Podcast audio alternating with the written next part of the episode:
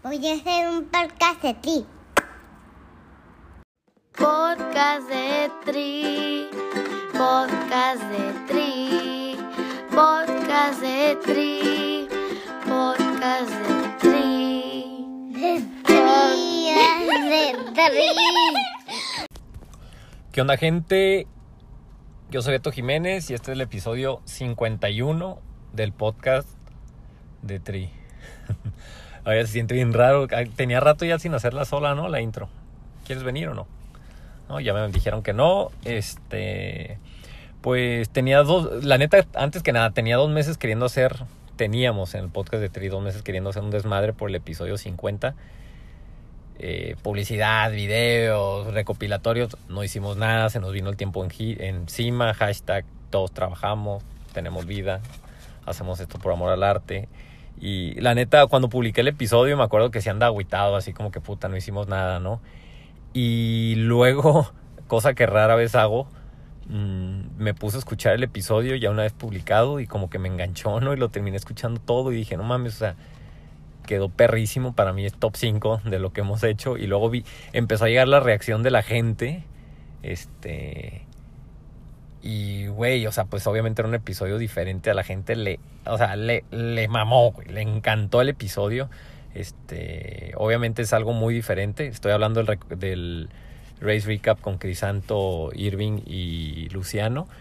Y andaba bien nervioso y todo, y salió bien perro, ¿no? Entonces, me cayó el 20 que, que esa era la forma de festejar, ¿no? Como siempre ha sido el podcast, hablando, hablando en la cancha, ¿no? Con hechos, no con palabras o con, con mame, o sea, hablando ahí, ¿no? Con generando contenido chingón y no mames, todo bien con ese episodio, nos consiguió, cerramos varias colaboraciones que tenemos pendientes con otros patrocinadores, todo bien, todo bien, escúchenlo, o sea, ahorita van a escuchar ustedes a mi compa Joaquín, le van a poner pausa y luego ya escuchan el de Crisanto. O vayan al de Crisanto y esto. Van a terminar escuchando los dos porque el nivel de entrevistas, pues quiero pensar que sigue mejorando.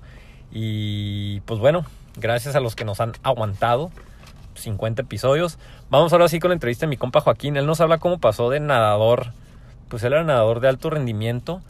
A muy poca gente sabe, pero este vato, o sea, se graduó como ingeniero y se metió a la maquila y literalmente dejó la natación y dejó el deporte por por dos, tres años, ¿no? Lo hacía de manera, manera recreativa, por ahí se metió un tri, la armó, empezó a, entrenar gente y prendió tanto el cerro como entrenador que pues tuvo que dejar su trabajo después de tres años para regresar este, a dedicarse al 100% a eso, ¿no? Que es el sueño, el sueño de muchos triatletas, ¿no? De poder vivir de, de, de es más, es el sueño de nosotros, ¿no? Poder vivir de directa o indirectamente del triatlón este, no lo digo a la ligera, este, sé que tengo contacto yo con lo mejor de lo mejor de entrenadores de triatlón en México, pero como entrenador, este, al tener contacto yo con muchos de sus alumnos, me doy cuenta que, que este vato es especial. Así lo voy a dejar, ¿no? Es especial, o sea, mmm, como coach, para mí es de, de, lo mejor que hay en México. Este, vamos con el episodio. Este, más Vamos con un episodio más de su querido podcast de Tri. Este, ya creo que es todo. Algo me faltó. Aquí tengo a gente diciéndome qué decir, qué no decir. En Zoom, en. Ah, ya, ya, ya, ok. Un episodio más del podcast de Tri. El más duro del habla hispana, papis. Podcast de Tri. Podcast de Tri. Podcast de Tri. Podcast de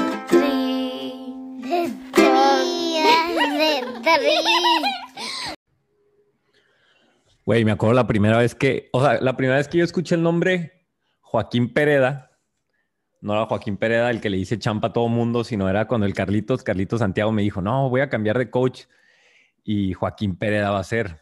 Yo así de que, ¿y ese güey quién es? Pues obviamente acá en el norte, en el norte-norte, este, la neta no, pues digo, no estamos tan conectados con la escena nacional del triatlón. Y ya me dijo, no, me voy a ir a Torreón. El... Un país aparte, güey. Mande, mande. Tijuana y Mexicali es un país aparte, güey. Un país o sea, aparte. Ustedes, sí, güey, o sea, poca gente conoce a la gente allá y de allá poca gente conoce a la gente de acá, güey.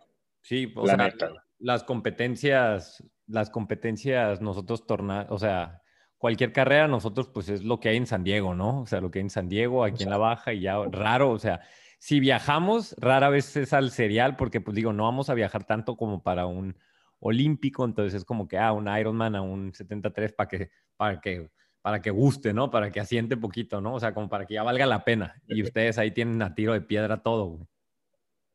Pues más o menos. Pero si ustedes tienen, por ejemplo, a Cabos, a La Paz, pues de San Diego, como dices. No, güey, pero Cabos es un vuelo, Cabos es un vuelo ya de dos horas, güey. Ay, bueno, una y Ah, cacho. Pero este, sí, güey, sí, sí, sí, para nosotros. Pero bueno, ese no es el punto, ¿no? Me decía Joaquín y yo, ajá, qué chingón, ¿no? Y este, güey, ni había escuchado hablar de Docs ni nada, güey, sale. Entonces, a partir de ahí, este, la primera vez que te vi, güey, así en una foto, bueno, te empecé a seguir en Instagram, pero se me quedó grabado cuando Carlitos califica a Kona, güey.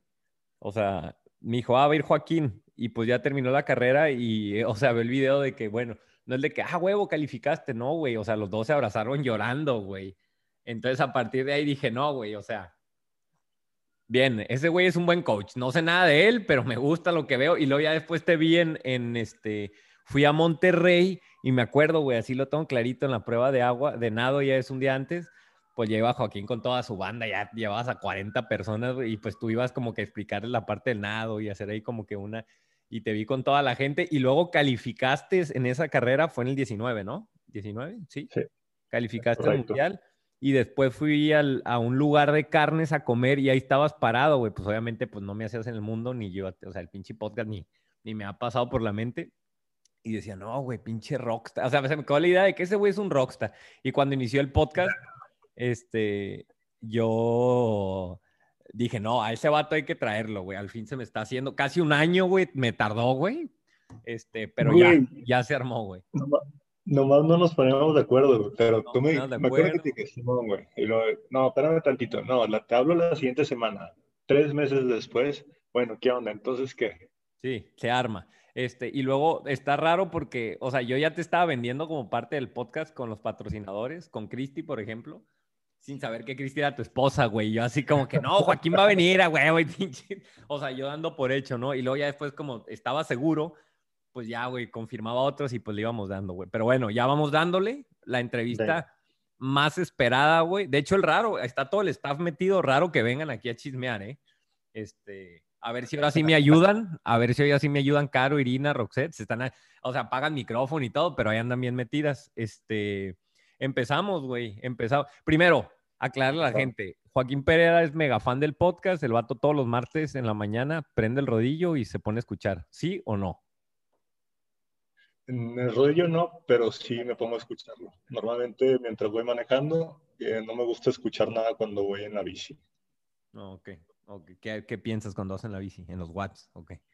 Pues no sé, güey, está raro porque de repente voy pensando en que no, en no pasarme o no caerme de los watts, o simplemente voy pensando en la- el resto de las cosas que me tocan, o no sé, güey. O sea, no me gusta tanto traer música porque pues en el evento no se puede, güey. Ni siquiera en un recovery ahí, tranquis.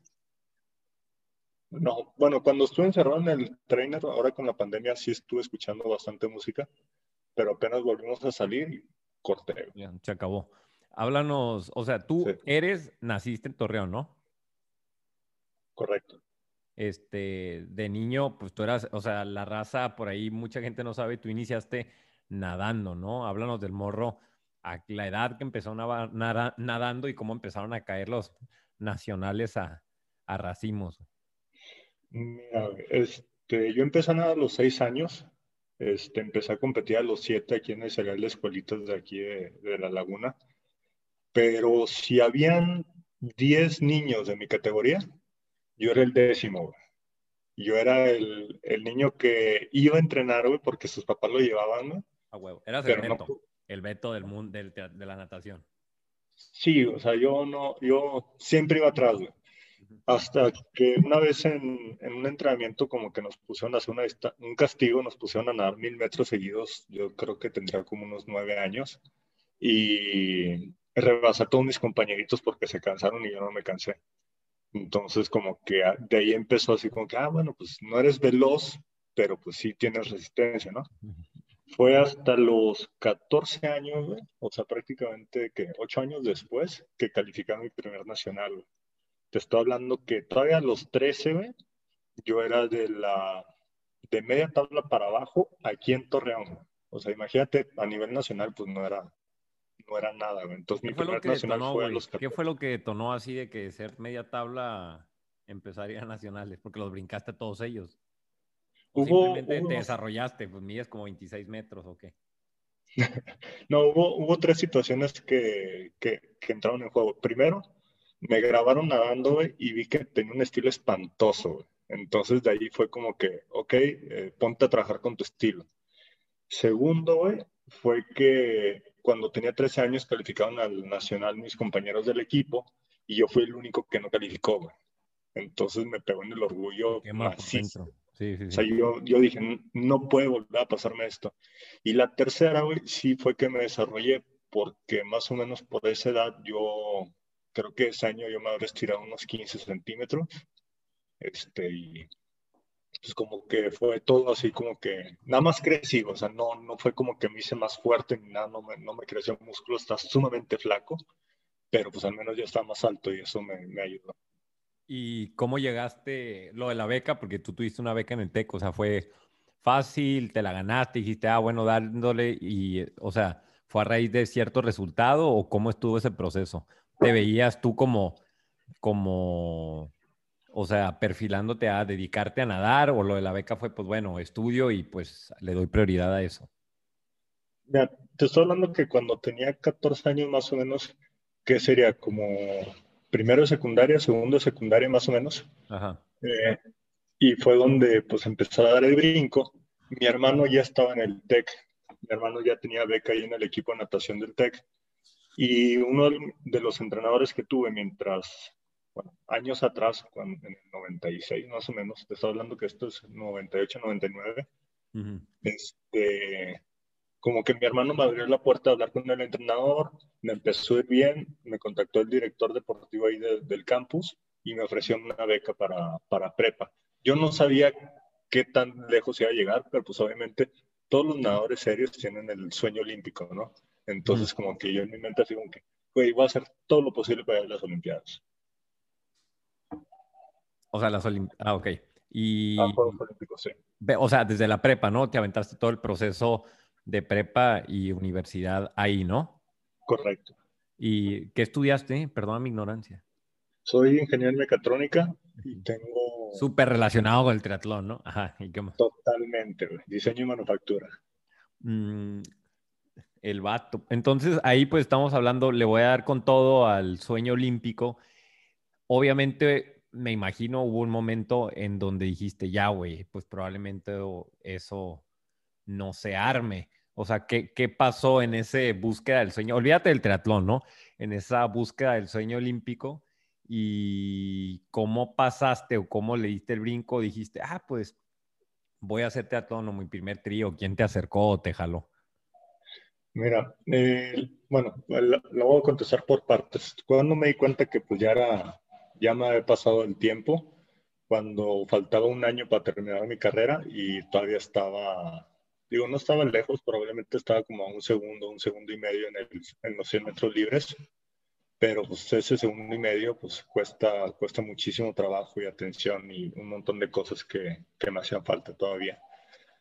El triatlón llegó a mí cuando, en 2007 más o menos. Un, yo estaba dando clases de natación ahí en, el, en, un club aquí en el campestre. Y un cuate me dijo, eh, güey, voy, va a haber el triatlón de la deportiva, güey. Eh, ¿Qué onda? ¿Le entras? Le dije, güey, pues yo no tengo bici, güey. O sea, tenía la bici que tenía cuando tenía 14 años, güey. De dice, montaña, no, esa que compras en Walmart, ¿o qué? No, ni siquiera montaña, güey. Una Huffy, güey, de esas que le das para atrás y frena, güey. No, ya, güey. Sí, basiquísimo, güey, basiquísimo. Me acuerdo de esas, güey. Ok, bueno, dale, dale. ¿Y qué? Y ¿Y que qué? te acaban las llantas para andar. ¿Y con eso lo hiciste? ¿Con eso lo hiciste o no? No, no, no. Este cuate me prestó una, una bici de ruta, güey. Y nosotros, bueno, en el equipo de natación todos los sábados corríamos antes de nadar, corríamos 10, 12 kilómetros y luego nadábamos entre 8 y 10.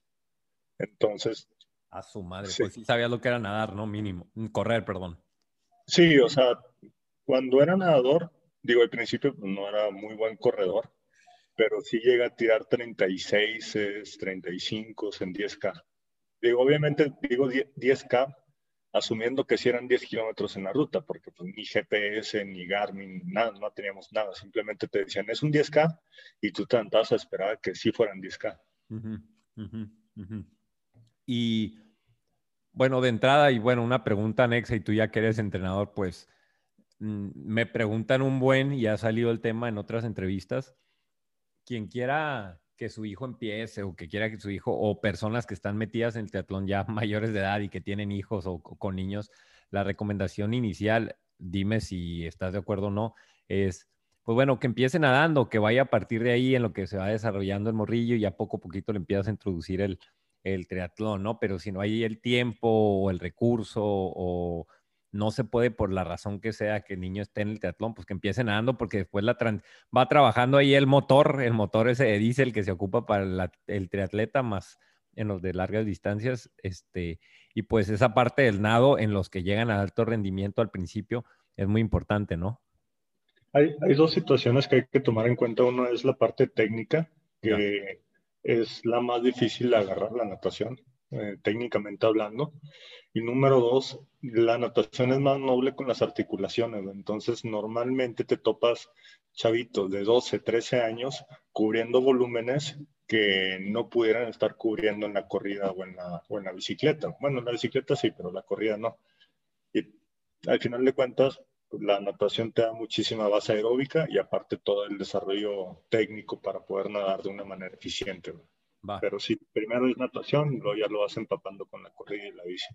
Ahora, tú obviamente ahí pues no figuraba el triatlón. Primero dime de cura, o sea, ¿cómo te fue en esa carrera? ¿Si hiciste un desmadre o tuviste el primer triatlón como todo mundo que queda en último? Y este, y pues si te enganchó, ¿cómo hiciste ya la transición a decir, ah, quiero hacer uno que otro triatlón? Hasta decir, güey, ahora sí, quiero ser pro, ¿no? Háblanos como de ese proceso. Mira, ese primer triatlón no me fue tan mal. Este, salí primero del agua, me caí tratando de subirme a la bici, güey. En la bici no me alcanzaron, güey, y fue hasta la corrida que se supone que eran 5 kilómetros, pero metieron una corrida de seis y medio. Me alcanzaron faltando un kilómetro en la corrida pues quedé en segundo lugar en un triatlón local. El segundo triatlón, ese sí tiene un poquito más de novela, es un poco más corta, pero este, fue con nuestro amigo Paco Serrano. Fue un triatlón este, en la presa, era en bici montaña, y me acuerdo que Paco era el invitado especial, era creo que 2008, güey, creo, o 2000, 2009, una cosa así. El, el caso es que no, no me acuerdo si Paco venía de las Olimpiadas o apenas iba a las Olimpiadas entonces. Pero ya el pinche, el estatus de rockstar Paco lo tiene desde que, de seis meses, ¿no? Así en el, en el- Sí. o sea, salió del hospital del nacimiento el güey dando autógrafos, ajá. Exactamente. Entonces, de cuenta que nos formamos para el arranque y yo me metí en pues, en categoría elite. Entonces me forman y justo al lado de mí está Paco. Pero pues Paco trae su trisu, trae su gorra, su go- le saca Sí, todo, ¿no? Y yo en ese momento, sí, pinche Paco acá Sí. tirando rostro, güey, sí. Y yo traía mi calzoncito espido, güey, este, y mis gogles, güey, ni siquiera gorra traía. Entonces, pues todos los demás traían su trisu y todo. No, o sea, todos Paco, a ver, denle una gorra a este güey mínimo para que salga en la foto, ok. Total, güey. Dan el silbatazo de salida y me aviento y yo creo que nadé lo, esa vez creo que fueron 800 metros, lo nadé como a 1.4, 1.5. O sea, me dejé caer así con todo lo que traía, güey. Sacaste el hacha, güey, ajá. Sí, güey. Agarré la guadaña y corté parejo, güey. Y salí primero del agua. Y cuando llegué a transición, pues me empecé a poner la lica y la playera y el casco. Y en eso pasa. Paco, güey Ujú. y no lo vuelvo a ver en toda la carrera, güey, hasta el final, ya cuando se acaba el evento, estaba platicando con el que lo estaba organizando y lo, le dice, ah, oye Paco, ven tantito, Pues, te presento a Joaquín, este güey fue el que salió a madres en el agua, me dijo, no, güey, se me empezó a adelantar, dije, ahorita se revienta, y cuando vi que no se reventaba, me empecé a preocupar y le empecé a meter, ya cuando lo pasé en la transición, pues ya me despreocupé, güey. Sí. Esa fue así como que mi primer realmente exposición al, al al triatlón. triatlón. Oye, pero bueno, ya preocupar a Paco Serrano ya puedes decir, ay, güey, hice algo, ¿no? Pero antes de ya de entrar de lleno al tri y a esos temas, quisiera regresarme un poquito a la parte de la nadada, porque digo, estamos hablando así de que, ah, pues no fui a las Olimpiadas y como si no hubiera pasado nada, pero la neta, pues eras una bestia nadando, güey. Háblanos así de los logros más significativos y hasta dónde llegaste, porque hasta donde sé, creo que hasta récord sigues teniendo a nivel nacional. Mira, na- nacionales no tengo récords. Debo de tener un par de... De Torreón, un récord de Torreón. Es que fíjate, eh, mira, tengo un par de récords en un evento que se llama Camex, que es un centroamericano, en el 400 libre y en el 1500. Y aquí en Torreón, pues creo que me, me defiendo con los tiempos, porque ahorita pues hay grandes nadadores de los Medina, por ejemplo, este Mateo ahorita es una bestia. Este, yo pues digo, tiré 50 en el 100, traía unos 51 en el 200, el 400 lo tiraba abajo del minuto del paso, 356. Dios bendito. Ajá. Lo dices como si no fuera nada, güey. O sea, ajá. El- por ejemplo, el- una de las pruebas que más me, me gustó era el 400 combinado, hice 423, que es a paso como de unos 5, pero pues incluyendo mariposa, dorso, pecho y libre. Y me acuerdo que esa vez el último 100, el 100 libre lo nadé en 57 y me quedé en cuarto lugar nacional. Ahí me ganaron unos compañeros de Monterrey, Raúl y, y no me acuerdo quién más. Esto, o sea, nadando sí, para estándares de nadador sí era, pues, sí me defendía bastante bien, pero tal vez para estándares de triatlón sí se, sí me imagino gente que dice, no, esos tiempos son inalcanzables, pero pues es que son horas y horas, o sea, yo me aventaba semanas de 70, 80 o hasta 90 kilómetros nadando. Y eso fue desde los 13 años hasta los 23, 24. Estás hablando de 11 años con esa carga. Pues sí, Si o no sea, te algo, bueno, algo pues- tiene que salir. Si eres malo, o sea, te haces bueno, güey, sí. Y ahora, este, y bueno, y los logros a nivel, bueno, porque aquí me, aquí me están diciendo que sí tuviste, o sea, internacionalmente sí pudiste competir en varios lados. Saliste Sí. fuera de México. ¿Cuál fue así lo que más, lo que más destacas, güey? En los centroamericanos de Panamá, Panamá 2004, este, Costa Rica 2008, me traje el campeonato individual, que es este, el que más puntos gana, de acuerdo a los eventos que nadó. Se lleva así como que el, el que aporta más. En, en mi primer evento que fue en, en Honduras en 2012, se me aventé dos, dos segundos y un primero. Este, y en el eh, un evento que se llama SSCAN, que es un campeonato de, de Centroamericano y del Caribe, Ya. ahí me traje un, no me acuerdo si segundo o tercero en el 1500, algo así. O sea, Y, fue variando con los años. ok, y ahora, ¿en qué momento, o sea, háblanos de esa carrera que dices de Paco, como que el primer roce, y en qué momento empiezas como que a competir más y decides, o sea, hay como que dos temas importantes, ¿no? O sea, como que decides decir, güey, pues me voy a dedicar al, al triatlón ya de manera profesional y no solo eso, sino como que no centrarte tanto, no que no te centras en tus estudios, sino pues dedicarte a vivir de esto y olvidarte de la parte de ingeniero, pues en qué momento avientas todo por la ventana y, y te dedicas ahora a, este, a esto, güey, o cómo se fueron dando las cosas. O sea, la vez de Paco y del- de los eventos esos que tuve en ese par de años, yo todavía era nadador, entonces todavía me quedaron como tres años más como nadador. Y luego, cuando terminé de estudiar, fue así como que corté de tajo el deporte, güey, y, y entré a trabajar en una fábrica, güey. Estaba como ingeniero de manufactura, estuve trabajando ahí casi cinco años, güey.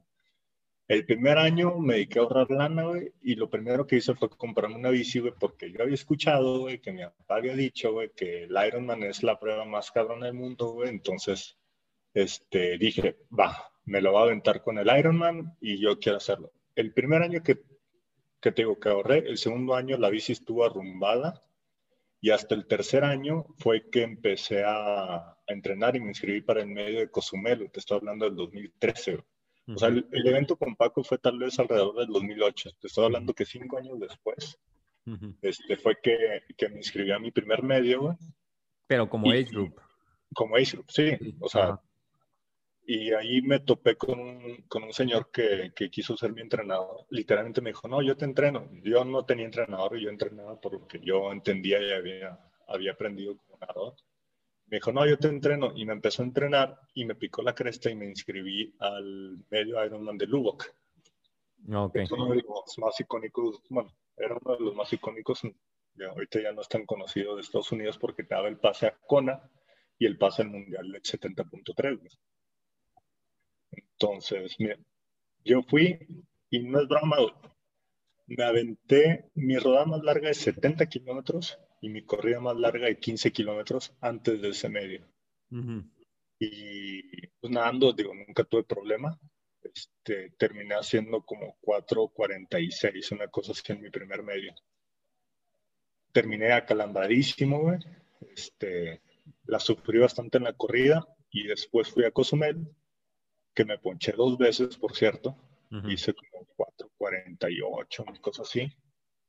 Y fue como que, bueno, pues no estoy tan, tan, tan mal. Tan fregado, ajá. Pero veías ahí como promesa de que, ay, güey, me puedo dedicar a esto. Simplemente decías, ah, pues la armo y le sigo dando.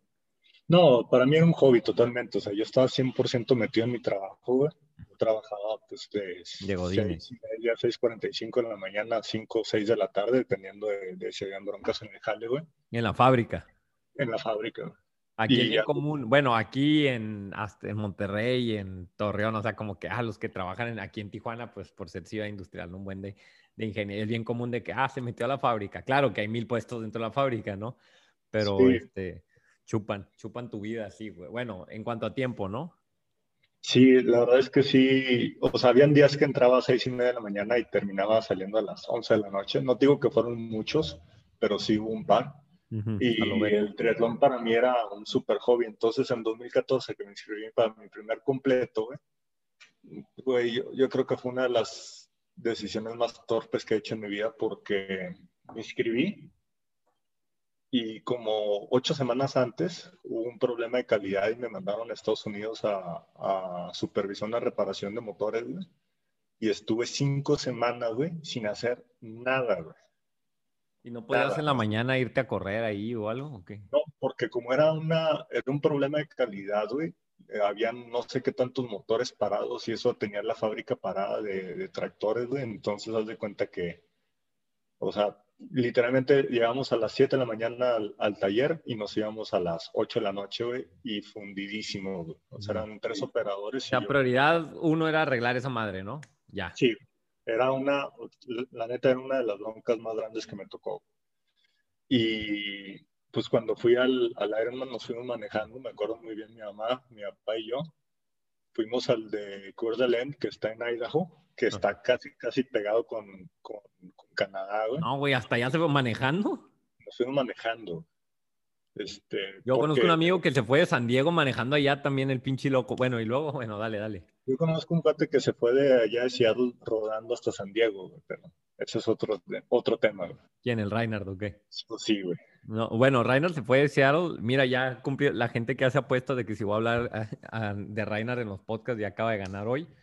Este, sí, güey. Bueno, Reinhard hizo San Francisco a, a San Diego y luego hizo Seattle a San Francisco para ya decir que hizo la, para redondearlo. Ya ese güey está enfermo. Saludos, mi compa Reinhardt. Pero bueno, dale, dale. ¿Y luego? Este, era un pedo viajar por Seattle y rentar carro, entonces nos fuimos manejando, güey. Y me acuerdo muy bien que el día antes le dije a mi mamá, jefa, voy a sufrir un chingo, güey. Ni esperes verme contento cuando cruce la meta, güey. Yo lo único que quiero hacer es acabarlo. Y dicho y hecho, este, me aventé mi primer completo, güey. Subentrenado es poco, güey. O sea, sumamente mal, mal administrada mi carga y me aventé 12 horas con un minuto. Ese fue mi, mi primer completo. Mi primer y no, un mames, Yo lo quedaría por un 12 por un minuto el primero. Bueno, y luego, ajá, dale, dale. Pero yo creo que las tonterías más grandes que he hecho fue correr el maratón. O sea, varios años antes me aventé un maratón donde me inscribí el viernes, recogí el kit el sábado y lo corrí el domingo. Y lo más que habían corrido en 12 kilómetros.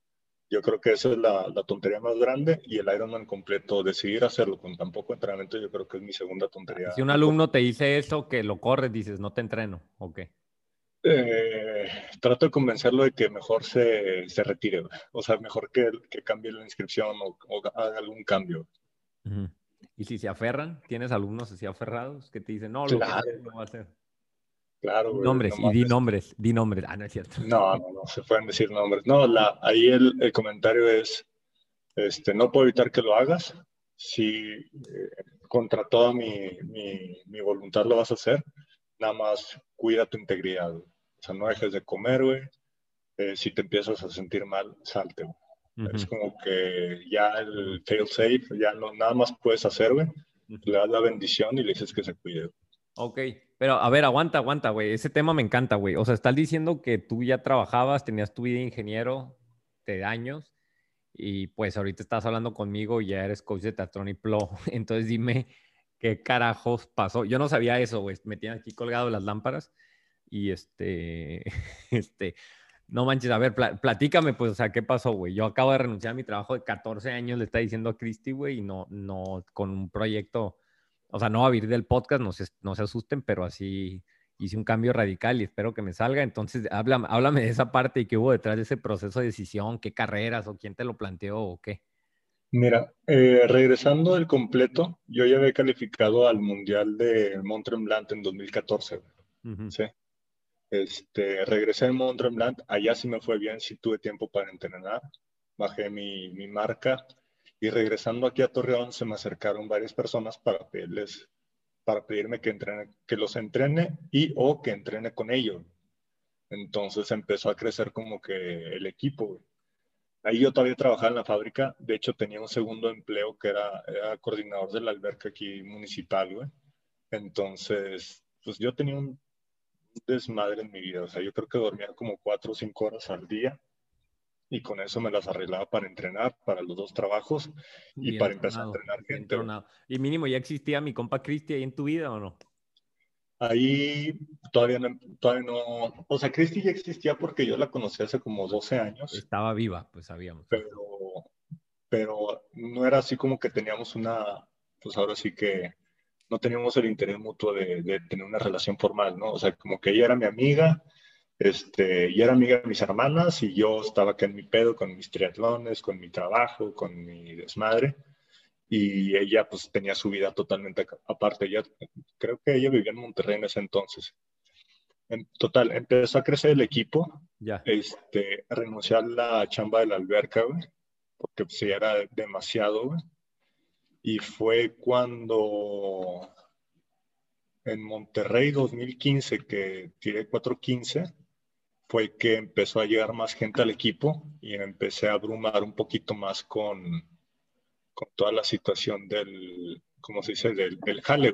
Entonces, ese año el mundial era en, en Austria y el de 70.3 y iba a ir a mi primer mundial de Chicago, el de distancia olímpica.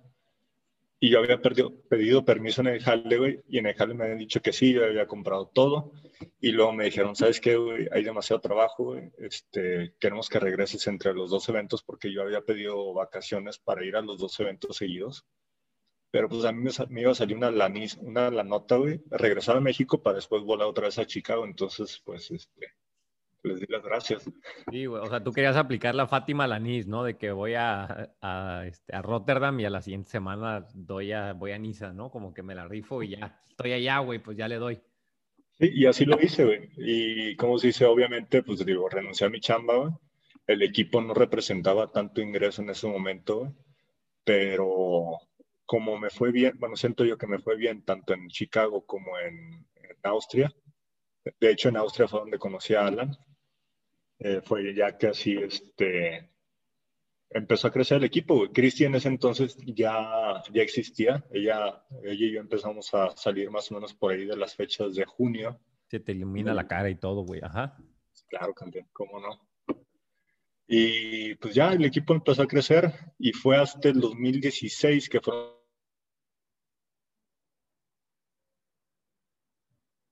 los dos.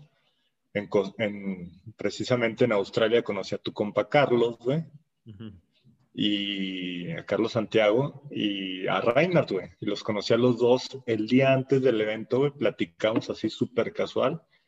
y resultó que Reiner quedó como mejor mexicano, No te yo quedé güey. como segundo mejor mexicano Ajá. y Carlos quedó como tercer mejor mexicano. güey. Reiner no se acordaba de esto hasta ahora que platiqué con él en, en Cozumel, pero fue ahí que conocí a ellos dos y pues digo, son las vueltas que da la vida, ¿no? Es- me topé un cuate que me dijo, no, yo estoy viviendo en Japón, pero vengo aquí porque me queda cerca, pero soy mexicano. Y otro me dice, no, pues yo vivo en Tijuana, pero pues estamos aquí para ver qué pedo, porque califiqué creo que en, en el Super Frog o en, no, o en Oceanside, no me acuerdo en cuál calificó. Y ahí fue donde los conocí. Y en, en Cozumel, que me fue bien, fue que pedí el, el aval para brincar a Pro. Ujú. Y ahí fue Oye, donde ya, pues, Ahora- ahora sí que mandé toda la fregada para, Antes de empezar con lo de pro, este yo me imagino que había. No te, no te escucho, champ. A ver, ¿ya? Antes de hablar de lo de pro y de cómo te, te aventaste, yo sí quisiera preguntar, porque mira, me llama la atención, ahorita estaba haciendo hasta las preguntas rápidas y todo, y digo, no, pues este güey entrena a todo mundo, bueno, a todo mundo que yo conozco, ¿no? Y sí me he dado cuenta que se expresan muy bien de ti como entrenador, ¿no? Entonces, tú tendrías, tenías en aquel momento cierta seguridad de decir, ah, bueno, este, me voy a aventar 100% a dedicarme a esto del coaching, pero obviamente no te seguían de coach porque 100% eras bueno, porque hay mucha gente buena y que no es buen coach. Entonces, ¿qué te hacía o qué te hace diferente? güey? no te estoy pidiendo que te vendas, simplemente así honestamente tú digo, ¿sabes qué? Yo siento que en esto soy muy buen coach, esto es lo que, lo que me hace a mí bueno.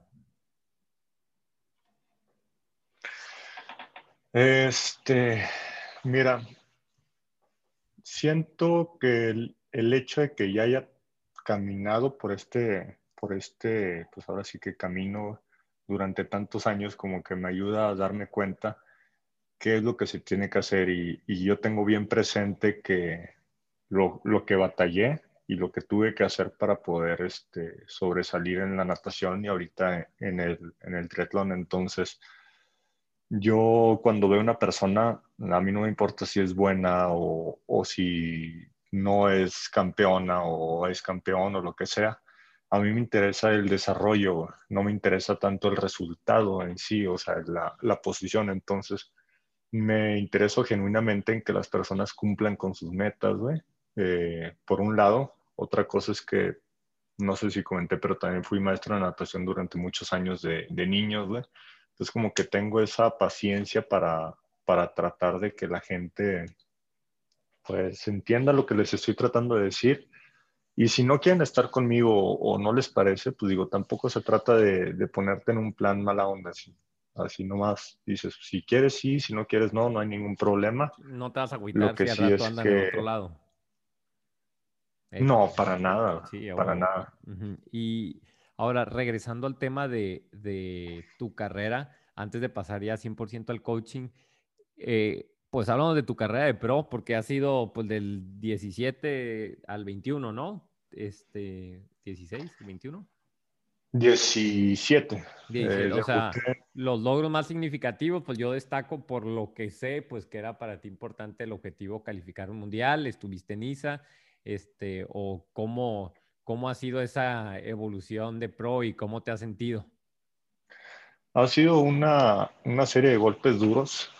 Este, la verdad es que no, no es Puro- sencillo. Puro madrazo, sí. Sí, aprendes a base de golpe, porque uno, o sea, malamente creemos que cuando ya eres competitivo en tu grupo por edad puedes llegar a ser competitivo como, pro y la verdad es que está lo más alejado de la realidad posible.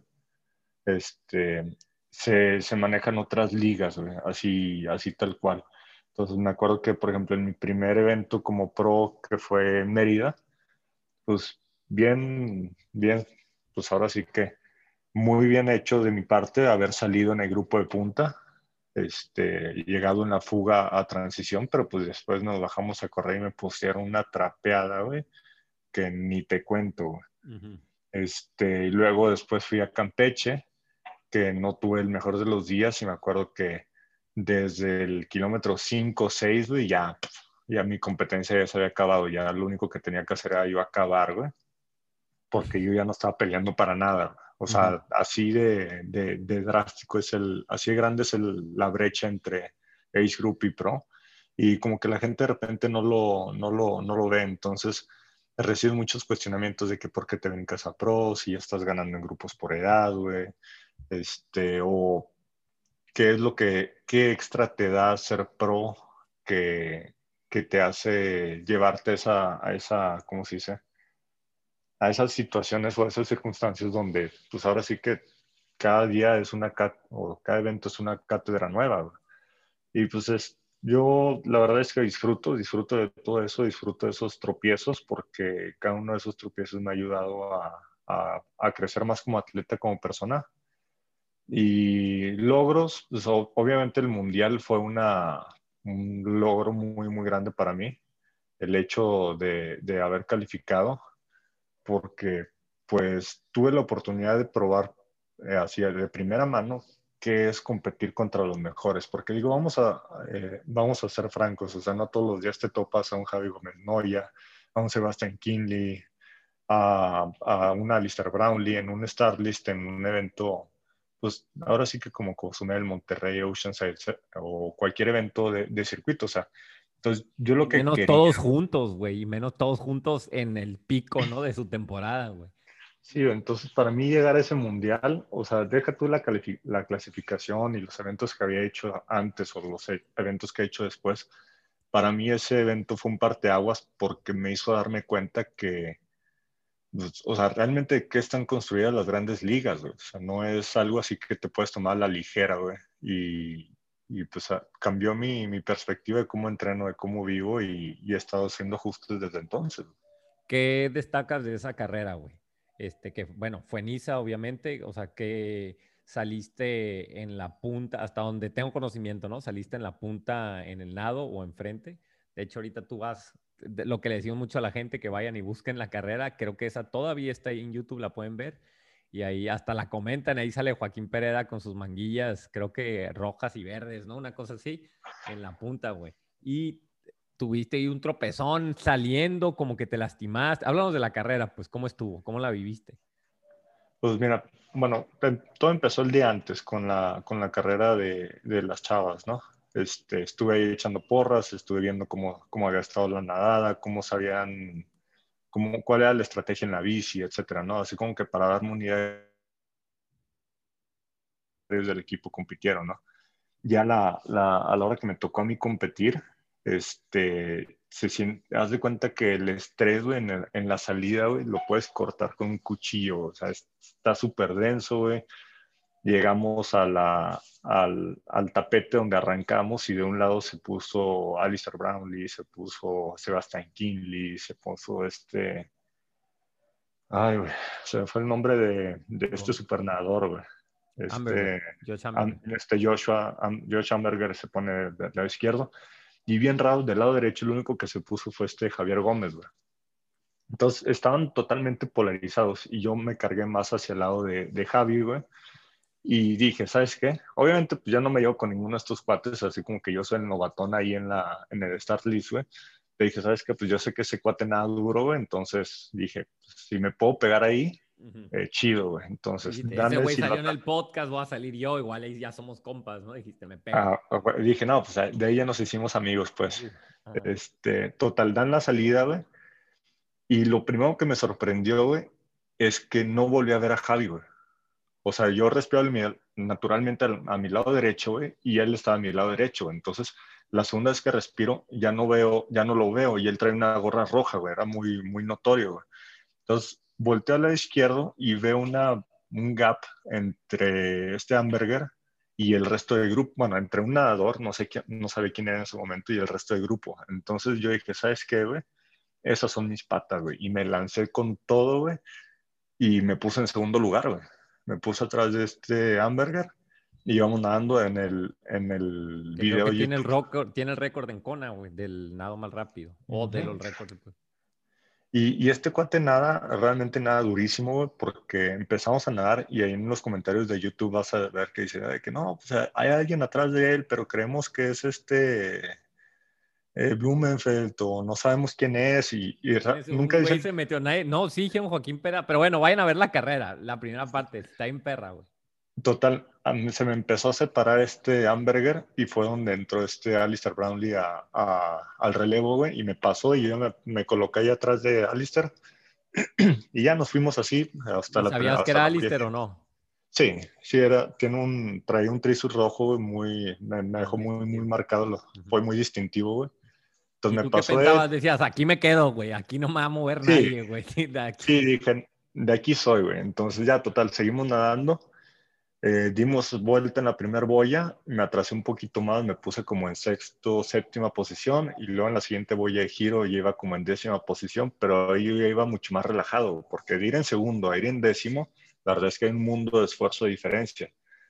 Ya, total, llegamos a la, a la playa, güey, si es que se le puede decir así, porque eran puras piedras, güey, y yo me tropecé con la tarima, güey, y me metí un golpazo en el dedo gordo del pie, güey, que se me puso morado el día siguiente y no pude caminar bien durante tres días, pero en el momento, pues con la adrenalina se te olvida, ¿no? Entonces ya llegamos, montamos la bici, güey, y me acuerdo, güey, que yo iba dándolo todo, güey, o sea, yo iba a fuego, güey, recién montado la bici, güey. ¿Cuál era la estrategia ahí? ¿Cuál era la estrategia? ¿Tú- Agarrar, o sea, agarrar el grupo de enfrente, trepar. Mi- bueno. Mi estrategia era agarrar el grupo, o sea, agarrar un baseline que me llevara hasta donde empezara la primera subida, que eran como 10 kilómetros. O sea, dije, yo me cuelgo en ese grupo, güey, y ya me, me van a llevar un ratito y yo, yo sé que no tengo el nivel que tienen ellos en la bici, o no tenía el nivel que tienen ellos en la bici, entonces dije, empezando la subida sé que voy a empezar a batallar más. Entonces dije, si me puedo colgar en este grupo, güey, va.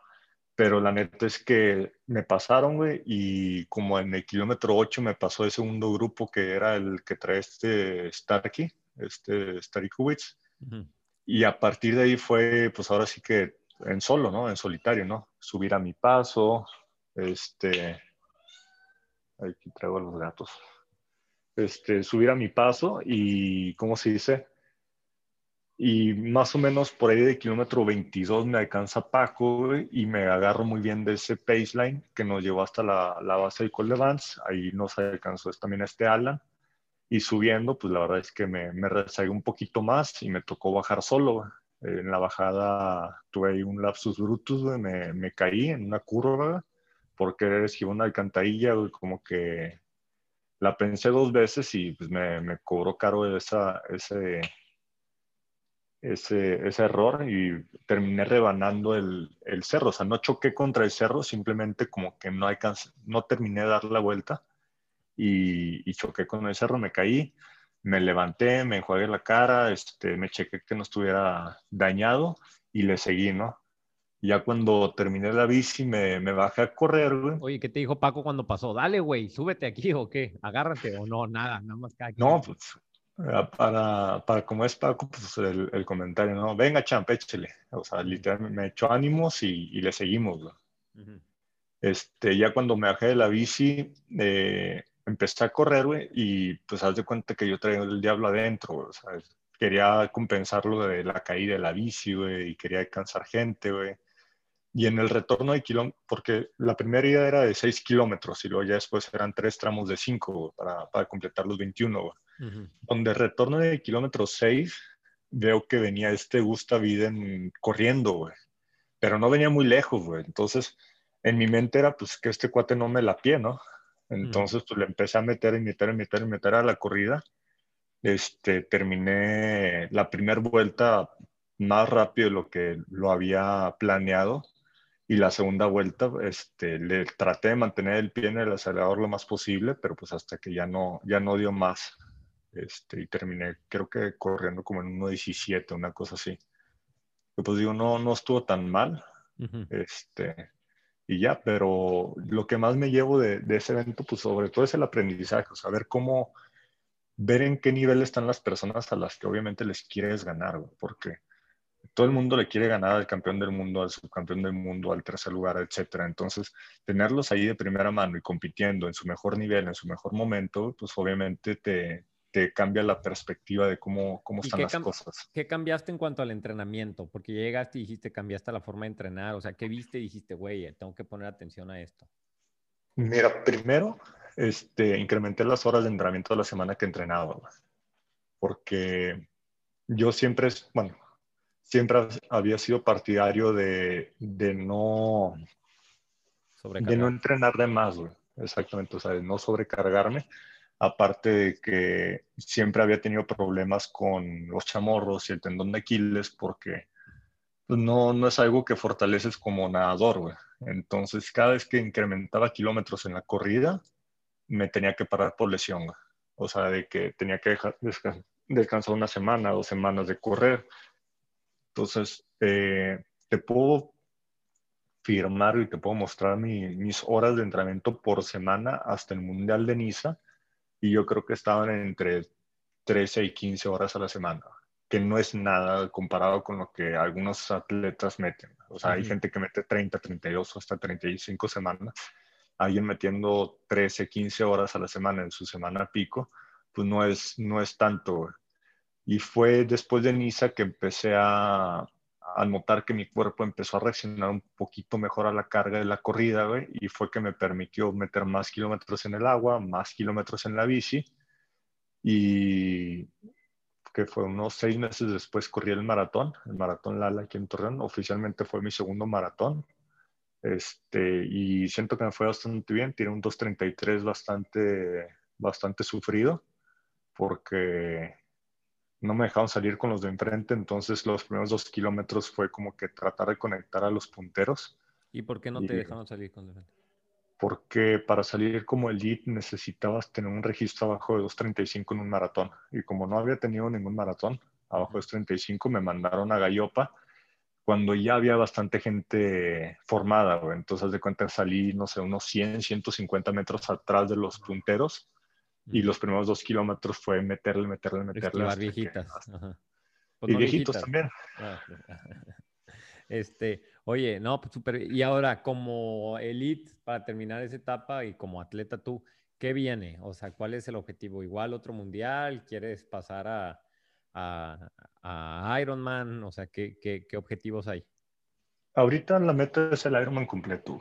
Este, lo digo con, con toda seguridad, estoy pleno, estoy consciente y estoy motivado para, para brincar a la distancia completa. Ahora sí bien entrenado. Este, yo creo que es un, un paso natural.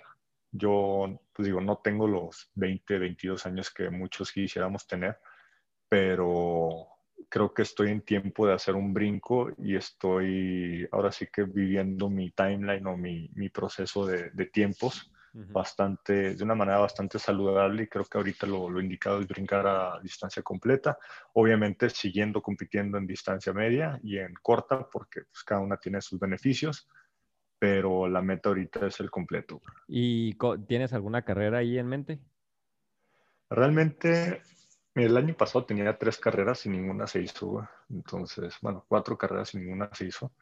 Este año estoy un poquito más reservado en cuestión de qué evento voy a, voy a querer hacer, güey.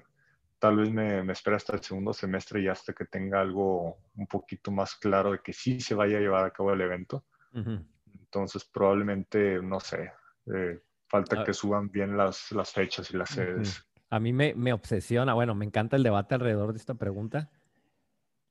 ¿Quién va a ser, güey? A ver, ¿quién va a ser el primer pro mexicano en ir a Kona, güey? Para ti. Tienes que apostar así tu casa, güey. ¿Quién va a ser el primer pro mexicano en ir a Kona?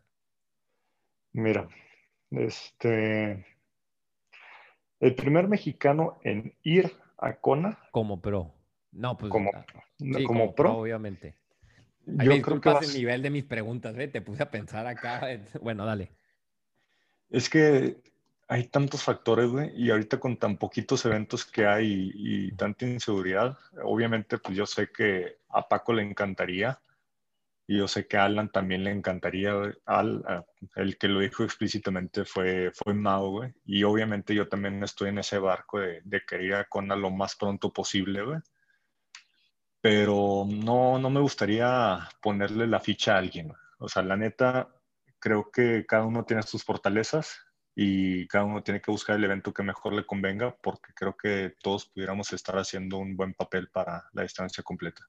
Y aparte hay un buen de factores, ¿no? O sea, es la carrera, quién va, o sea, tú puedes dar la carrera de tu vida, pero ese día te tocó que pues fue Javi Gómez, güey, y agarró el slot y entonces, y este, pero... Pero, es, pero eso es bien interesante porque aunque no vaya Javi Gómez, va el güey que va atrás de Javi Gómez. Y si no va ese güey, va el güey que va atrás. Entonces casi siempre hay uno o dos en cada evento que realmente la, la parten macizo. Por ejemplo, en Texas uno de los contendientes es este Matt Hanson, Sí. Que pues tú lo viste en el campeonato de PTO, güey. O sea, el güey corre como si se hubiera robado algo.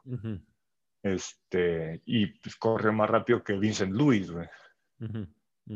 Este, tuvo la corrida más rápida del evento. Entonces siempre hay alguien, o sea, si no es Javi, es Starikowicz o es este Ben Hoffman, güey, o es este, no sé, hay un montón de pros que tienen un nivel impresionante que, que pues no puedes confiarte de que, ah, no, pues hay que ir uno al que no va a ir este cuate porque pues, seguro viene otro igual de duro. y luego si a eso le agregas el que están cerrando carreras o que no las cierran, pero lo cierran para pro. Exacto. Este, no mames, sí, güey. Entonces, este, pues digo, bueno, esperando y, luego con la que tiene la limitante que no se puede abrir un poquito más, o sea, como que están muy limitados los números, pues bueno, ya, a ver quién será, güey. Yo, yo me voy a ir a la tumba con la persona que yo creo que va a ser el primero. Este, pasando a la parte del coaching, güey, ya para cerrar esta parte.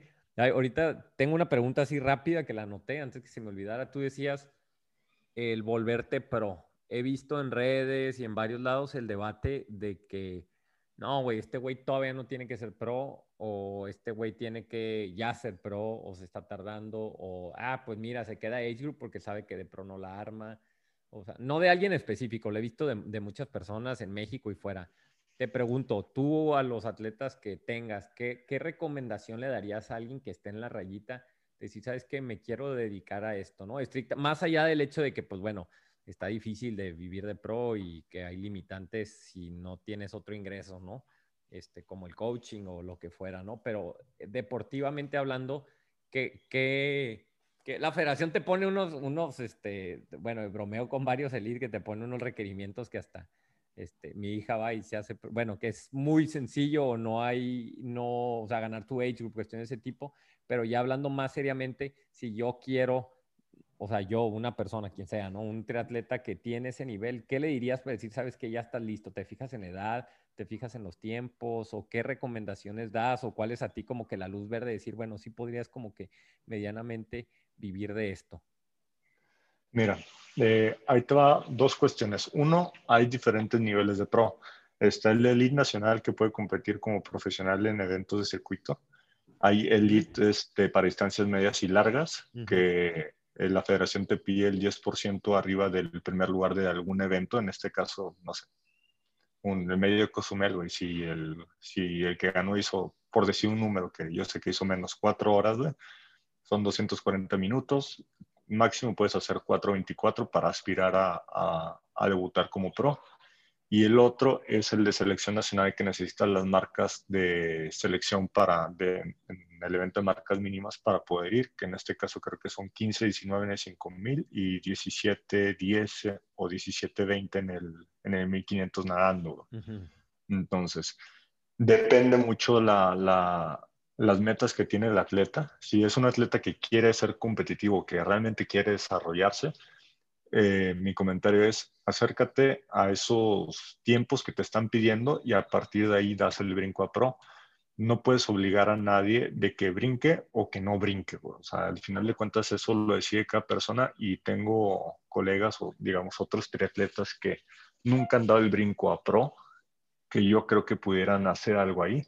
Y hay muchos otros que están compitiendo como pro, que los respeto porque realmente pues tú lo dijiste, es difícil vivir de pro, o sea, es difícil vivir de los premios cuando pues están tan, tan escasos, y ahorita con, con, menos eventos. Entonces, yo me fijo más que nada en el nivel, a mí no me importa tanto la edad porque sería como que contradecirme a mí mismo. Yo debuté como pro a los 31 años prácticamente. O sea, no es, la edad no es una limitante. Entonces, aquí es, ¿qué es lo que puedes hacer? Ahora, en, tengo varias preguntas de coaching, variadas de todo, pero digo, a la gente le interesa mucho eso. Te voy a hacer así varias, ¿no? La primera, ¿qué debo de buscar Yo, bueno, yo, no yo Beto, sino yo triatleta, ¿no? Un triatleta, ¿qué le dices tú a un triatleta que está buscando un coach? Pues a mí, a mí llega mucha gente y me pregunta, oye, este, ay Beto, ¿a qué coach agarro, no? O quién es el mejor coach, güey. Y yo digo, ay, güey, o sea, no es como si, o sea, uno fuera mejor que otro, ¿no? Sino como que cada uno se adapta a ciertas necesidades. Pero tú, ante esa pregunta tan, tan genérica, que qué debo de buscar en un coach, qué es lo que a ti te llega te llega a la mente, ¿no? ¿Qué le dirías al, principiante, al avanzado, al que fuera, ¿no? En relación a ese tema. Primero, alguien que te genere confianza, güey. ¿Sí? Alguien que te, alguien que te genere confianza va, a provocar en ti una, una tranquilidad, güey, que va a hacer que sea más propenso que puedas mejorar, güey. Dos, que es una persona que esté capacitada o que, tengo, que tenga experiencia, güey, porque también de repente salen coaches de, de por debajo de las piedras, güey, que la verdad es que muchas veces terminan lastimando o terminan abrumando a, los atletas. Entonces, si tienes la confianza y tienes un entrenador que, que, sepa lo que está haciendo, es la, la, receta al éxito, porque también te vas a topar que de repente hay entrenadores que tienen dos o tres atletas muy buenos, o te vas a topar entrenadores que tienen 300 atletas, y la verdad es que la meta de esos atletas no es ser campeón del mundo, simplemente es hacer triatlones, algo más recreativo. Entonces, ¿qué es lo que buscas? Es lo que vas a, al final de cuentas, lo que vas a contratar. Yo, yo sí buscaría un entrenador, sería alguien que me genere la confianza, que sepa lo que está haciendo, pero este, ahora sí que pues que me genere confianza, porque sin eso la verdad es que no, no trabajamos. Ahora, ¿cuáles son las principales broncas o, vamos a decir, áreas de oportunidades, así, de lo que te venga a la mente de los atletas nuevos que llegan contigo, ya sea principiantes o así mega novatos, alguien que ya tienen con cierta estructura? ¿Qué es lo que tú dices? Sabes que yo siento que en esto se debería de trabajar más, ¿no? En, en, a nivel general, pues, ¿en dónde ves tú generalmente recibes más áreas de oportunidad, pues. La natación, güey. O sea, hay muchos entrenadores que... El güey que nada a 50 del 300, pues sí, bueno, ajá. Este, no, eh, y te lo digo porque mucha gente no se enfoca en el estilo con el que estás nadando, güey. Entonces te dicen, ah, güey. Y te ponen entrenamientos que, la verdad, como nadador a mí me, me causan así como que cierto conflicto porque te dicen, ah, sí, hoy te toca nadar una hora. ¿Cómo? Te toca nadar una hora. Pero ¿cómo quieres que nade la hora?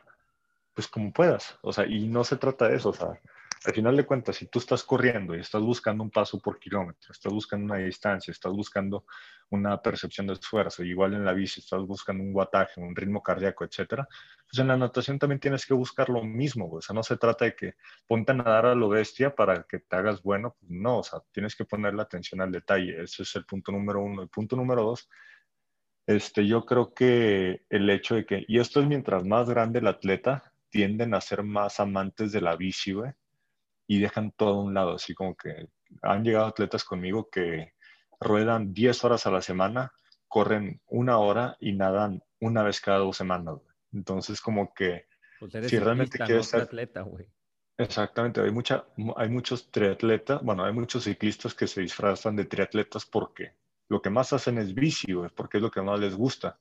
Pero si realmente quieren ser eh, triatletas, tienen que encontrar el balance de las tres disciplinas. Esas son las dos cosas que yo creo que, que, hacen más falta. Me gusta, este, ¿hay algún otro tema? Bueno, la parte mental, me habías dicho que te gustaría hablar de eso. ¿Cómo lo manejas, no? ¿Cómo lo manejas con, contigo y los triatletas, pues, ¿qué, qué, ¿cómo los ves mentalmente o cómo ves el, el, atleta así genérico? Este, se estresa por las carreras, ¿qué le dices como para que entienda que no es nada del otro mundo, que a final de cuentas, pues esto lo haces por gusto, pero que pues también por otro lado, pues hay que dedicarse y echarle ganas al entrenamiento? Mira, hay dos, hay dos, dos acercamientos o dos approach que me gusta tomar con los atletas. Uno es el de matar o morir.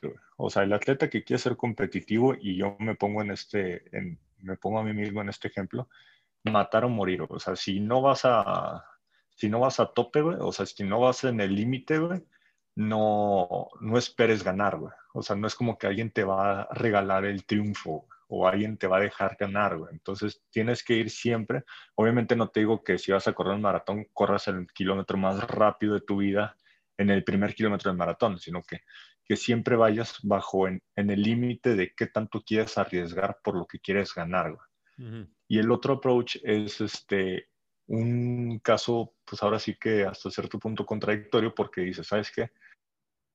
Si tu objetivo es completar el evento, ¿por qué arriesgas de más tratando de buscar un tiempo? O sea, compagina tu, tu, tu, preparación con tu evento. Si tú quieres ir a tope en el evento, pues prepárate para ir a tope en los entrenamientos. Pero si tú quieres completar un entrenamiento, digo, un, evento, pues prepárate para estar haciendo entrenamientos que van acorde a eso. ¿sí? Y en el aspecto mental, este, digo, esa, dejando ese capítulo a un lado, poniendo un nuevo capítulo del aspecto mental, es dejen de llevarse por los comentarios de las demás personas, güey. Cada persona es diferente, cada persona sabe lo que puede hacer y tiene capacidades diferentes.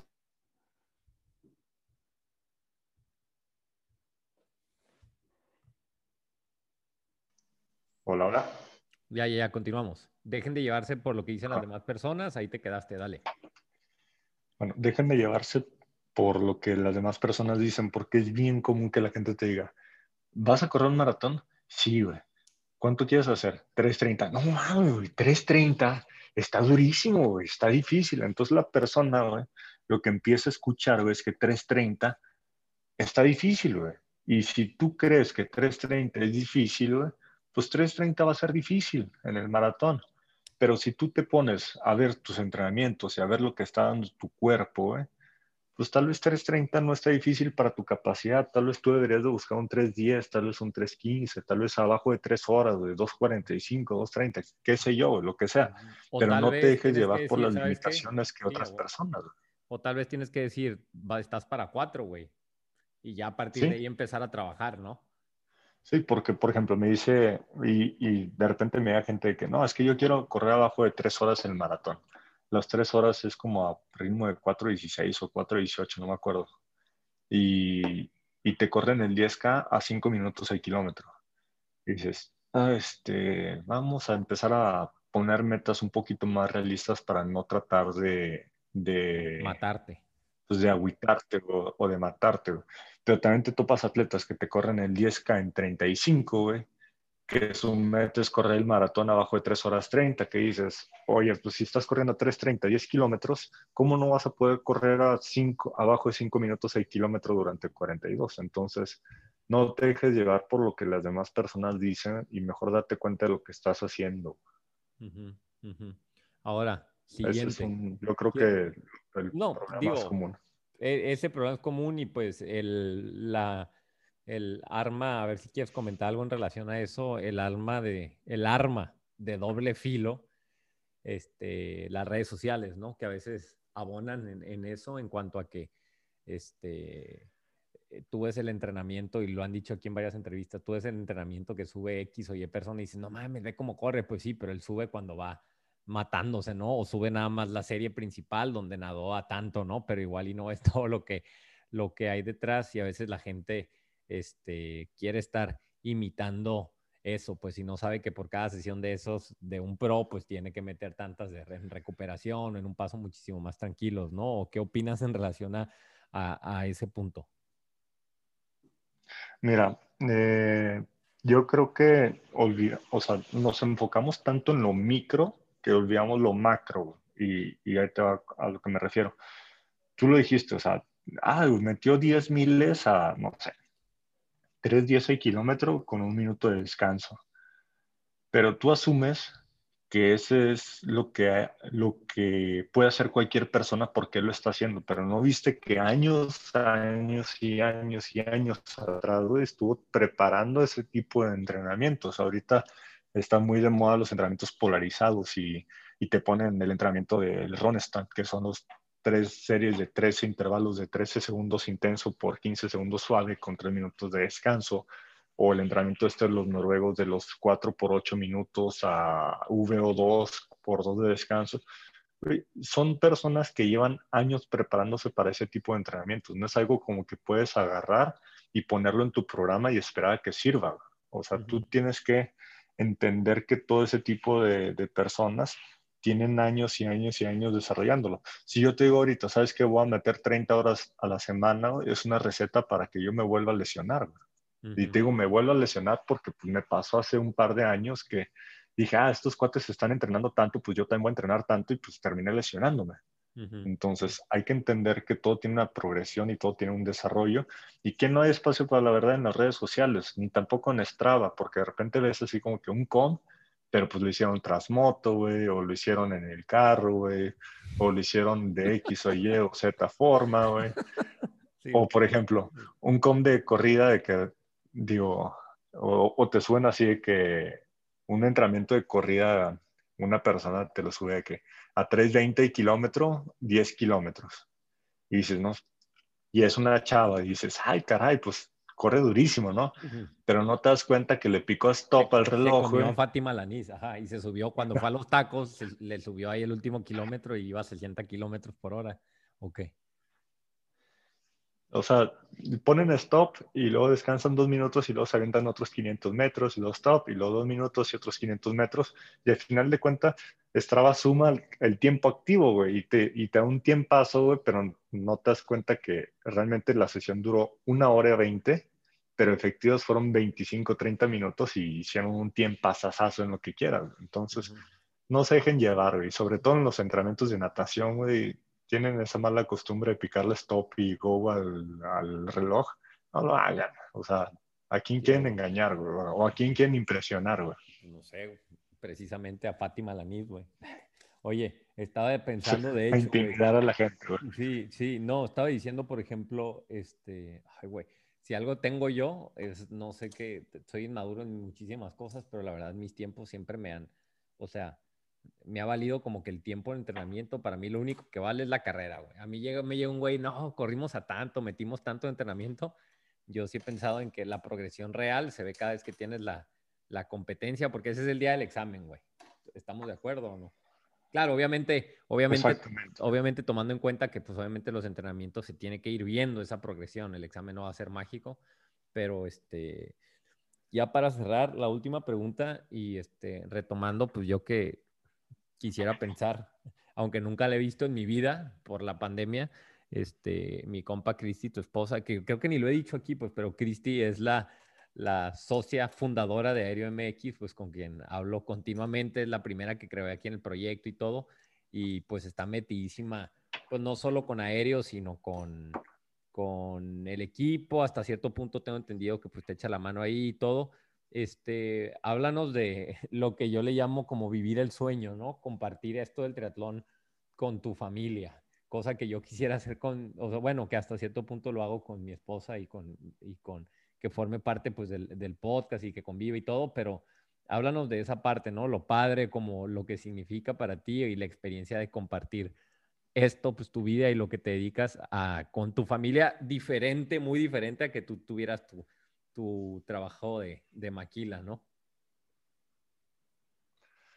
Mira, eh, es una, digo, la verdad es que yo soy muy afortunado de tener a Cristi porque desde el momento en el que empecé a ser más competitivo, Cristi fue la que me dijo, ¿qué quieres hacer? Y le dije, ah, pues a mí me encantaría ser pro. Me dijo, dale, güey, yo te apoyo.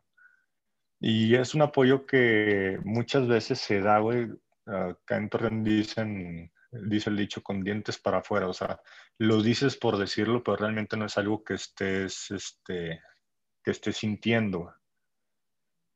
Voy a quitar tantito el video porque está medio lento el internet. adelante, adelante. Este, retomar, retomando. Entonces, cuando una persona te apoya, güey, y puedes realmente, como dices tú, vivir el sueño de poder levantarte, entrenar, regresar, desayunar, dedicarte a, no sé, a entrenar gente y luego descansar y luego irte a entrenar otra vez, regresar, comer, descansar un poco más. O sea, cuando tienes el apoyo para poder hacer ese tipo de cosas, lo primero que reduce es el estrés, güey. Y cuando reduce el estrés, eh, tu cuerpo se potencializa de manera impresionante, güey, empiezas a tener mejores entrenamientos, empiezas a tener mejores eventos, empiezas a tener mejor calidad en tu, en tu vida, güey. Y al final de cuentas eso es lo que la mayoría de la gente busca. Si tú quieres ser un pro y quieres vivir este, trabajando con tu, en una fábrica, en la maquila o en oficina, lo que sea, con tu trabajo de 8 a 8, güey, pues lo primero que te diría es, considera qué es lo que puedes, o sea, qué es lo que te está generando estrés, güey, y velo cortando. Y esa, esa disminución de estrés es a lo que yo pudiera llamarle vivir el sueño. Y pues si tienes el apoyo de tu, de tu pareja, güey, no, o sea, es invaluable. Sí, sí, sí, igual y aquí en el podcast, pues tomo decir, pues sí, güey, pero tú te dedicas a eso y, y, y, pues representa una fuente de ingresos. Decirle a la gente que, decirle a la gente o a ver qué opinas tú al respecto, a la mayoría de los que estamos, de los que están escuchando, incluyéndome, que vemos el triatlón como un hobby, no como una fuerte de ingresos, sino como una fuerte de pérdida de ingresos, este, y muchos ingresos en muchos casos, entonces, este, eh, decirle, y, o sea, el punto que está tocando de reducción de estrés, ¿no? Porque si eres amateur, lo haces por diversión, pues no es algo de vida o muerte, hay prioridades y a veces por tratar de forzar las cosas en cuanto a una carrera, en cuanto a entrenamientos, pues termina saliendo peor, ¿no? Estamos de acuerdo en ese punto y pues la gente a veces tiene que tomar en consideración y no sé si tú hables eso con tus atletas de previo a alguna inscripción o aventarse en un proyecto de un Ironman, un 73, es tomar en cuenta esos factores que abonan o reducen el estrés, ¿no? En cuanto a que si tú, tú les dices o no, si les digas, te voy a estar mandando rodadas o a haber cuatro rodadas de seis horas en un periodo de, no sé, dos meses. Entonces, pues eso representa que la mitad del día de un sábado te vas a desaparecer de tu, familia y la otra mitad va a ser un bulto, ¿no? Tú y un costal de papas va a ser lo mismo. Entonces, ¿qué tan importante es que la gente esté consciente de, eso y que la familia esté como on board o como, este, eh, enterada o, consciente de lo que se está haciendo y de que es un proyecto a final de cuentas familiar el hacer un Ironman, ¿no? Algo que yo defiendo mucho. ¿Qué opinión tienes al respecto? Dos, me hiciste dos preguntas juntas, entonces te voy a responder una por una. es el estilo podcast de Tri, es más, dos son pocas, ¿sabes? Te he hecho hasta ocho en una, pero dale, dale. Ahí te va, primero.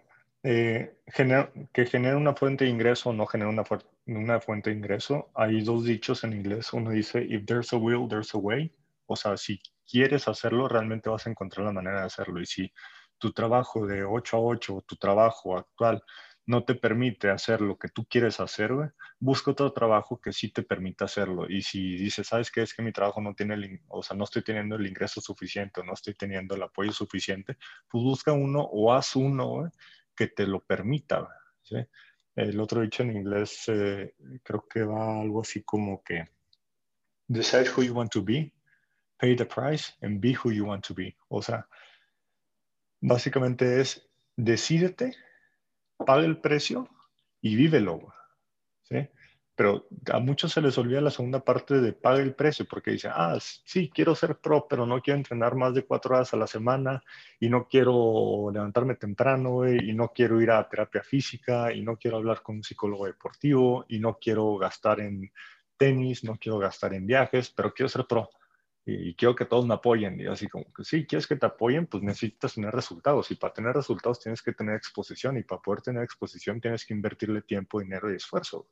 O sea, que, nos, que no se nos olvide eso y una de las frases que más, más odio que, que la gente diga es que, no, es que yo iba a ser pro, pero pues el, el gobierno no me apoyó.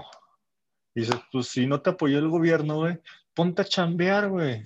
O sea, ¿por qué? Digo, tuve la fortuna de que tuve yo la, la beca eh, como nadador en el TEC y eso me dio muchísimo desarrollo tanto deportivo como, como económico, porque pues una de esas becas pues, no es gratis, güey. o sea, realmente estás trabajando por, por tus estudios, güey. Entonces, el decir de que, ¿sabes qué? Eh, no, pues sabes que no me apoyó el gobierno. Yo trabajaba cuatro horas al día como maestro de natación, güey, cuando era estudiante para poderme comprar los trajes de baño con los que iba a competir, güey. O de repente me iba a competencias, a, por ejemplo, había una competencia en Zacatecas que me fui un viernes en la noche en camión Llegué el sábado en la mañana, competí sábado y domingo y regresé para tratar de traer una bolsa de 3 mil pesos, donde el viaje me costó 1500, güey, pero esos 1500 pues ya me los, me los Ya te gasté, los no sé. gastaste, güey, te los- sí, o sea, so- son cosas que dices, pues tienes que arriesgarle, pero tienes que encontrar la manera de que funcionen las cosas, güey. Entonces. Y si se quiere, se puede. Pasando a eso, la, a la, en eso sí estoy de acuerdo, güey. Si se quiere, se puede. ¿Pero qué decías? Sí, o sea, pero realmente tienes que quererlo, güey. O sea, no se vale decirlo así como que sí, sí, yo quiero, yo quiero, pero tienes que hacerlo. Y la, la segunda parte de la pregunta es, si tu vida no depende de eso, si tu ingreso no depende de eso, y si tu salud mental no depende de eso, güey, no lo arriesgues, güey. O sea, si realmente no quieres ser competitivo y quieres terminar un evento, busca la manera de que, de que eso suceda, porque de repente me topo gente que me dice, es que yo trabajo este, y está bien lo que, lo que te voy a decir, o sea, lo digo de una buena manera. Me dice, yo los domingos son para mi familia. Este, entre semanas solo puedo entrenar entre dos y tres horas por día y el sábado ese sí es libre. Entonces, yo quiero hacer el Ironman de no sé qué y yo quiero calificar el mundial. Y digo, ok, ¿quieres calificar el mundial? Vamos a tener que hacer esto y las sesiones van a tener que hacer así y vamos a tener que llevar tanto tiempo de desarrollo y tanto tiempo de eventos y tanto tiempo de, de preparación, etcétera. Pero tampoco se vale así como que decir, quiero esto, pero también quiero esto y se, se contraponen. O sea, Ujú. tienes que decir, quieres ser competitivo, tienes que pagar el precio para, ¿cómo es? Teniendo más tiempo para entrenar. ¿Quieres, Sí, quieres es la el inversión, vamos diciendo, es la inversión que necesitas. Inversión y retorno de inversión, así es. O sea, no, el costo de oportunidad es altísimo. Y me está diciendo Katia que es igual con el podcast. Sí, a huevo. Sí, sí, sí. Y eso lo puedes traslapar a cualquier proyecto que tengas en la vida, a cualquier proyecto, no solo te- Completamente. tus relaciones familiares, con tu novia, con tu esposa, en tu trabajo, en el hobby que tengas, ¿no? Este, para cerrar, güey, ya nos fuimos al monte en el tiempo. Este, la gente Sí. aquí está colgada de las lámparas, de emocionada con la entrevista. Aquí los mensajes les están gustando. Este, cerramos con las preguntas rápidas, güey. Ya sabes cuáles son. Nada polémico, bien X. Este, te voy a decir el nombre de una persona, una cosa, lo que sea, y tú nada más ahí lo primero que te llegue a la mente va. Va. Va, este, la primera. Ay, güey, ¿qué? Ta- ay, Tania Hernández, mi compa. Tania Hernández, uff, compromiso, güey. Tania Hernández, O sea, este, hay un episodio de Tania. Sí, explica, es que igual la gente no, no hila, pero Tania Hernández, un saludo a mi compa Tania. Este, hay una entrevista de ella, la que es mamá de tres hijos, que lleva varios, está calificada al mundial, age grouper, este, pero tuvo su época de nadadora bestia que fue contemporánea a la tuya, ¿no? Sí, nos conocimos, o sea, coincidimos en varios eventos internacionales y nacionales. La verdad es que es una super persona, es a madre. Este, ahorita está metida en el triatlón, como dijiste, tiene sus tres hijos, güey. Y es una persona que se compromete a hacer algo y lo hace, güey. Así de fácil, o sea, no, no se anda con pretextos, no se anda con, con excusas, güey. Ella es compromiso y constancia, güey. O sea, no, no tengo absolutamente nada, que, nada malo que decir de Tania, la verdad es que la admiro muchísimo. Ojalá se haya Galveston y este, para poder... Ah, ¿irías tú a Galveston si se hace o no? No creo, champ. La verdad es que no, Bueno, no, siguiente. no está en planes. Siguiente, Aéreo MX. Es el imperio. Ay, el imperio, Este, la verdad. La gente cree que tú ganas de- del equipo de triatlón, la verdad es que es de aéreo, de ahí te estás llenando los bolsillos y el podcast también, ¿no? Es lo que todo el mundo cree. No, este, así, así lo manejamos aquí, le decimos así porque la verdad es que es una empresa que empezó hace un par de años de literalmente en la oficina ahí de la, de la casa y ha tenido un gran desarrollo y ha tenido muchísima aceptación. Entonces, es, es, digo, me gusta, me gusta, la verdad, me gusta la calidad, me gusta usar las calcetas y lo disfruto. Siguiente, Caro. Ah, deberían de hacer un, un calcetín edición Joaquín Pereda, güey. Cristi. Es más, me dan las regalías de eso. Este, no sé cómo lo diseñaría, pero estaría padre. Este, Carlos Santiago, güey. No, él es una máquina, güey. O sea, es de, de es de esas personas que si tú le dices, ¿sabes que hoy vas a correr 80 kilómetros? Corre los 80 kilómetros. O sea, no, no hay algo, no, bueno, sí hubo una, una sesión que sí batalló bastante, pero es una persona que aunque esté cansada, saque el jale. O sea, Sí, no, aunque ese- esté a mí- yo al principio- saca el jale. no lo entendía. Yo veía a Carlitos y ese güey, o sea, es que tengo que rodar tanto y no rodaba ni un metro más ni un metro menos, es lo que Joaquín me dijo y la disciplina de Carlitos a mí no la entendía hasta que ya me metí de lleno a entrenar triatlón y cómo en realidad funciona y ya me di cuenta, ¿no? Este, Fátima Alanís. Talento. Es- La verdad es que es una chica súper talentosa. eh, deportivamente hablando, es muy inteligente. Tiene una lectura de carrera y una lectura de, de- de percepción, de, de su percepción de esfuerzo muy, muy aguda, muy, muy buena. Y creo que lo mejor está por venir todavía. Javi Gallardo. Mira, ah, hace unos días escuché el podcast de, de Jera y él lo dijo paternalista. Coincido con él, pero a mí me gusta, me gustaría agregar una segunda descripción que es este, apasionado. Ese güey cuando le gusta algo, le, le- le mueve, pf, mueve cielo, mar y tierra para, para lograrlo o- y o para defender lo que él cree que es lo correcto. Ujú. La- es apasionado. A mi compa Javi le tiraste una flor a ver si no lo descalabras. Este, Gab- ah, mira, Gabriela Osorio. Uy, Gabriel Turbo, Osorio, turbo. ahí va el paréntesis, Gabriel Osorio es parte del staff del podcast de Tri y creadora, de hecho ella es más famosa que tú y yo juntos, y es la creadora de la página de triatlón La Vida de Tri, ¿no? La página de memes buena, le decimos. Ahora sí, y es tu alumna y es tu alumna, Gabriel Osorio. A ver, ¿qué onda ahí? Este, ella me recuerda mucho a los jueves de intervalos en la bici porque no se pierde ninguno y la verdad es, ha mejorado un montón y está motivadísima, está contenta y es otra de esas personas que no le falla, güey. o sea, al final de cuentas es consistencia, güey. O sea, todos los que me has dicho, güey, han sido consistentes en sus disciplinas y eso los ha llevado a, a mejorar, güey. Ok. Este, penúltima, Daniel Graf, otro alumno tuyo. Uy, este cuate sí está loco, güey. O sea, se saca eventos, este, por ejemplo, el, el, El de creo que subió Kilimanjaro, algo así. Ajá. Sí, sí, sí. Pero también, también corre, corre distancias buenas. Creo que se ha aventado el 5000 Challenge, que creo que es de Veracruz al Pico Orizaba, güey, y se lo quiere volver a aventar este año, güey. Ese cuate de repente se mete unas loqueras que, que está, está, está cañón. Ok, ya para cerrar, podcast de triatlón, güey. No mames, nos fuimos bien largo, pero bueno, quedó buena. Podcast de triatlón.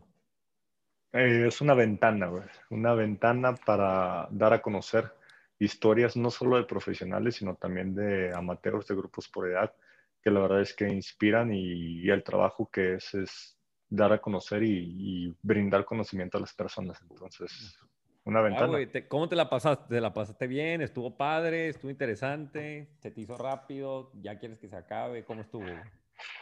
Se me hizo rápido, obviamente eh, al principio sí estaba medio nerviosón, pero no, muy, muy a gusto. Este, espero no haber este, cantimpleado demasiado y que, que le di muchas vueltas a las cosas, pero No, no, no, estuvo bien. Oye, que si no te enojaste cuando eh, te imité en el de Gerardo que dije, ¿qué onda, champi? Eso. no, no, no, pero pues cuando vaya a rodar a San Diego, pues ahí me vas a ver. Sí, no, sí. Pues sí, güey, los primeros cinco, segundos, como le digo a Javi, sí, güey, rodamos unos cinco segundos y ya, pues tú te vas, güey. Este, sale Joaquín, súper bien, güey, gracias por venir, ya nos la, te la debía y me la debías, güey, mil gracias. Este, te dejo para que te despidas de tus millones de fans y este, oye, tienes que ponerle ahí en Training Peaks a todos tus atletas el, martes, así, escuchar podcast de Tri, güey, nada más lo único que te pido. Este, te dejo para que te despides, güey, y pues estamos en contacto. Gracias a ti y a tu familia por ayudar a este proyecto tan grande, güey. No, la verdad es que gracias a ti, Beto, y gracias a todos los que escuchan el podcast de Tri. La verdad es que gracias a ustedes es que este proyecto ha crecido tanto. Beto no me dejará mentir. Y pues si alguna vez me ven ahí en la, la ruta, corriendo, rodando, nadando, acérquense y seguro aventamos unos kilómetros entretenidos. Y Este, qué bueno que lo dices. Qué bueno que le dices Dime. a la gente, este, a veces eh, me mandan mensaje a mí, que si le pueden mandar mensaje a Mao, que si le pueden mandar a Paco. Güey, ustedes mándenle todos los entrevistados, a la gran mayoría los contacto por Instagram, así platicamos. Ustedes No tengan miedo en mandar mensajes. Son personas así como lo escuchan de buena onda y relajados. Mándenles mensajes y les responden. Entonces, no es la excepción con Joaquín. Este, pónganse en contacto con los entrevistados. A ellos les encanta tener el contacto con la raza, ¿o no? Claro que sí, pues digo, definitivamente, pues ahí venimos todos, güey. Entonces. Sí, todos empezamos siendo fans. Este, pues estamos en contacto, Joaquín. Este, gracias por haber venido, güey. No, a ti, gracias por la invitación y nos estamos viendo, Champo. Un abrazo. Ok, ahí les va, morros. Los niveles de patrocinadores que tenemos. Eh, bueno, tengo que decir bien, ¿verdad? Ya me están regañando. Ahí va. El podcast de Tri es traído a ti gracias a hay dos equipos de triatlón, Sparta 55 Tri Club y Close the Gap, Sports and Science, este, basados en Baja California y California, arriba al norte, o el sur de California, como quieran verlo. Aéreo, Aéreo MX, empresa líder, la number one, gente. O sea, no hay mejor marca de calcetines para triatletas, para corredores. O sea, ya, se acabó el debate, se acabó el debate. Este, Marameta, reconocimientos y pósters personalizados de carreras, sobreviviendo a la pandemia Mara Meta, los amo. Atlesia, martes de Atlesia, hashtag eleve el nivel, este, martes de podcast de Tree, martes de Atlesia, todo bien, ¿no? Precision, Hydration, pH, o sea, esta marca, la, o sea, yo la uso desde hace tres años, o sea, desde que nació esa marca la uso y ahorita, o sea, el hecho de que me hablen y me digan, eh, güey, Beto, te quiero patrocinar, es un pinche sueño, güey este, pruebas de sudor, pues o tienen su, su, empresa de pruebas de sudor, todo bien con pH. Y por último, Aztec World Sport y Step 5, dos empresas mexicanas, una de lentes y otra de brazaletes para emergencia. Este, güey, hasta hacen colaboraciones juntos, Aztec y Step 5. Patrocinadores, todos los anteriormente mencionados, bien abogado yo, del podcast de triatlón. Hay niveles, los amo también.